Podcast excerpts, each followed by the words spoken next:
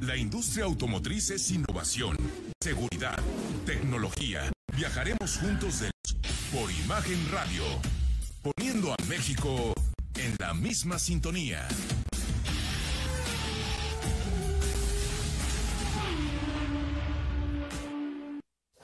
Ponte en contacto con nosotros. Teléfonos en el estudio 81 60 0071. Imagen informativa Monterrey. Estamos eh, de regreso, gracias a todos los amigos que están eh, conectados. Vamos con el Centro de Integración Ciudadana, Mine Vargas. Mine, ¿cómo estás? Buenas noches. Hola, ¿qué tal? Muy buenas noches, José Luis. ¿Cómo estás? ¿Qué tal el calorcito, Mine? ¿Sabroso? Ay, es bastante odioso, más bien, sabroso. Oye, sí, pues, después de toda la semana, ¿no? Sí, muy, muy, muy complicado. Así es, todos pegostiosos andamos por aquí andamos. Oye, cuéntame, a ver, esta crisis que tenemos, lo platicaba ahorita del agua, eh, tenemos varios días, bueno, varias semanas alertando lo que esta posibilidad de que llegue el verano y haya cortes eh, con el agua. Creo que muchos sectores ya lo han denunciado. Ustedes también deben tener por ahí lista, Mine, de, de problemas con, con el suministro de agua. Eh, hoy por hoy, danos contexto, ¿cómo estamos? Sí, fíjate que ese es uno de los temas que más nos debe de preocupar ahorita porque por motivo de las elecciones y otras cuestiones como que se quedó quedando o se fue quedando fuera de la agenda, pero realmente es algo que es muy preocupante y de hecho justamente hoy Agua y Drenaje de Monterrey anunció que debido a los bajos niveles de las presas es posible que a partir de agosto comiencen los cortes de agua durante las noches. Entonces ya nos habla de que realmente es un problema muy serio y es un panorama con escasez de agua muy difícil. Nuestras presas, el asunto está delicado también, ¿verdad? Sí, así es. Y bueno, si quieres te voy a dar una revelación más o menos del, del agua en Nuevo León. Y bueno, en el país, en el México en realidad, hay 446.707 millones de metros cúbicos de agua dulce pero de las cuales el 67% está en el sureste del país y el 33% nos queda el resto del territorio nacional y bueno, hablando del... Sí, o sea, hay mucha agua, pero hacia el sur y nosotros... Y en el norte, pues menos. El norte menos, exactamente. Y bueno, hay una... La situación de acceso al agua potable en México está muy difícil porque la población, 62.75% de la población, se concentra en áreas metropolitanas. Y el proceso de la concentración de habitantes en las localidades urbanas ha acelerado su crecimiento, lo que implica fuertes presiones sobre el ambiente, dado el incremento de la demanda de servicios. Y la Conagua, fíjate que identifica ya 106 municipios con una alta vulnerabilidad de sequía, que se localiza en la región noreste, centro y vertiente del Pacífico del país, comprendiendo los estados de Baja California, Sonora, Coahuila, Chihuahua, Zacatecas, Jalisco, Nuevo León, Querétaro, Ciudad de México y Guerrero. Okay. Y fíjate que mientras bueno, voy a dar un poquito del INEGI. Mientras en México una persona con acceso total al agua potable consume en promedio 307 litros de agua al día, lo que representaría un cerca del 200% más de lo que recomiendan, que son 96 litros, José Luis. Hay 2 millones de personas, 2.085.208 hogares no reciben agua, por lo que deben conseguirla con pipas o en pozos, y en ellos viven aproximadamente 8.5 millones de personas. En 10 millones de los hogares en México no hay suministro diario de agua potable. Hay 8.400.920 hogares que solo reciben agua cada tercer día a través de tuberías o dos veces por la semana o una vez a la semana o solo de vez en cuando. Y el 79% del territorio nacional ahorita ya está amenazado por algún nivel de sequía, según la Conagua. En abril de 2021 mandó este comunicado.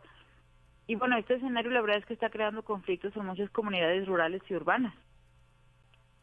Y hablando del país, bueno, somos el segundo país con mayor estrés hídrico en América Latina, Chile es el primer lugar y somos el 24 a nivel mundial. Y en México hay ya focalizadas cinco regiones que están utilizando un volumen de agua que excede lo que el ciclo del agua natural produce, que es Sonora, Monterrey, Jalisco, el Valle de México y la Ciudad de México.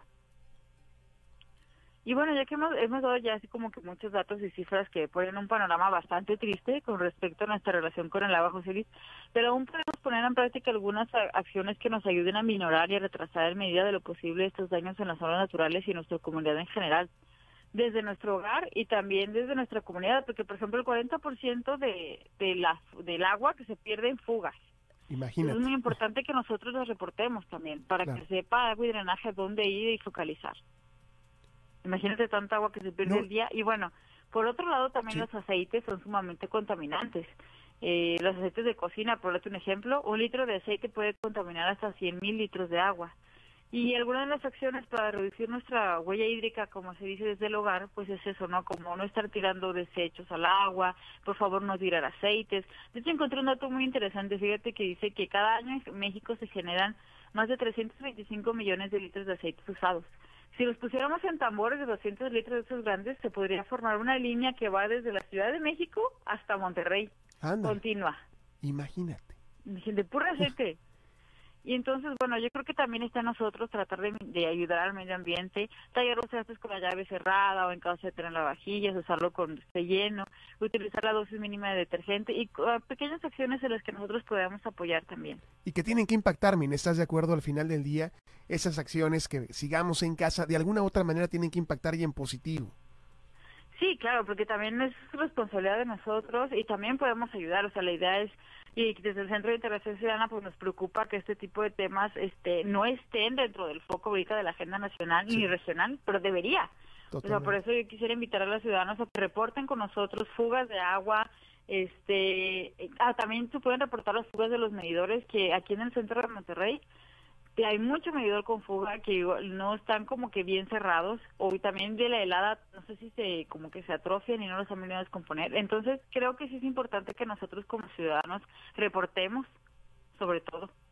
Definitivamente y es increíble también ahorita el dato que nos da de todo lo que se pierde en fugas por un lado por otro de pronto en casa eh, que se nos pueda hacer fácil. Yo platicaba ahorita al arrancar este espacio mini de acciones tan básicas como tú lo platicabas también, de pronto de en cuánto tiempo nos bañamos, eh, cuánto agua desperdiciamos cuando nos lavamos los dientes, eh, en, esas pequeñas acciones de todos los días, estar, estar conscientes. El asunto es que no estamos conscientes. Sí, claro, porque imagínate, cada persona ocupamos más del 200% de agua que por ende nos corresponde. O sea, tampoco es como que dejemos de usarlo, pero que lo usamos de manera consciente. Definitivamente. Nos bañemos en cinco minutos, ocho, no, hay gente que se tarda hasta media hora bañándose y el agua tirándose. Y también ayudar a nuestros niños, ayudarles a que se laven los dientes con un vasito de agua, que no dejen abierto el grifo, y esas cositas como que nosotros también podemos ir sembrando la semilla de la conciencia, que es lo que creo que es lo que hace más falta, ser conscientes, como dices tú, de la situación. Totalmente, y, creo que nos va a caer el 20 hasta que no tengamos estos cortes, hasta que no nos falte. Imagínate llegar a esto, ¿no? Sí, porque pues, hay mucha gente que trabaja muy lejos de su casa, entonces hay gente que llegar a tu casa y ya no tengas agua para bañarte a gusto en la noche, va a ser una situación muy difícil. Ahora que va subiendo la temperatura, vamos a ocupar más de agua. Entonces sí hay que ser conscientes y tratar de cuidarla un poco más. Pues sí, esa es responsabilidad de todos, definitivamente. La verdad es que se espera un verano pareciera muy caliente. Eh, las temperaturas que hemos tenido esta semana, lo platicábamos ahorita yo, que era una probadita de lo que nos esperaba del verano una vez que ya entre como tal. Eh, la ausencia de lluvias, que también lo hemos platicado, y luego llueve por ciertos días fuerte y después eh, ya resulta que los escurrimientos, exacto, no llegan a las presas tampoco.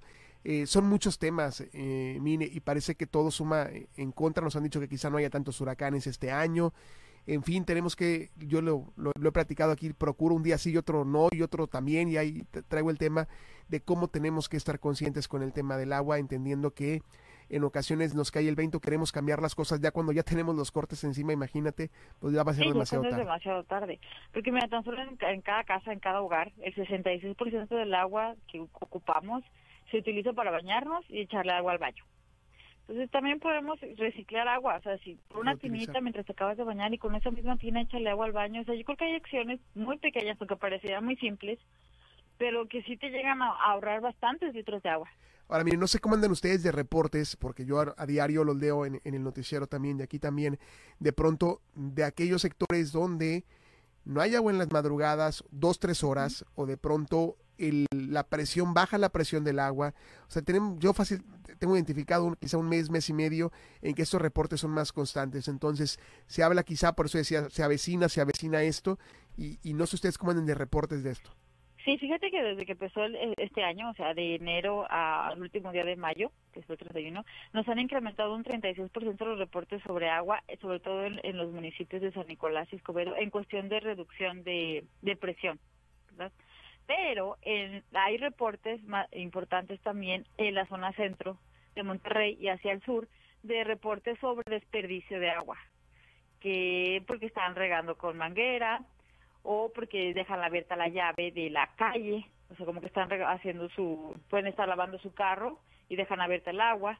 Y esos reportes yo creo que son los que nosotros como ciudadanos podemos disminuir, los que son de desperdicio de agua. Yo comprendo muy bien que a lo mejor eh, no podemos arreglar nosotros mismos la fuga o no podemos arreglar nosotros mismos el medidor, pero sí podemos cerrar la llave, no lavar el carro con, con la manguera, estar conscientes de la situación y no desperdiciar el agua. También ah, nos llegaron muchos reportes acá por, ya voy a decir colonias, por la cuestión del Topo Chico y San Bernabé sobre el desperdicio de agua, pero por riegue de plantas hay mucha gente que tiene sus plantas en las calles y salen con la manguera a regar sus macetas y también es un desperdicio de agua, pues mejor vamos a juntar este tinitas y vamos a, tratar de, regarlas bien, conscientemente. Consciente, ese es el punto. Mine, te mandamos un abrazo, muchas gracias.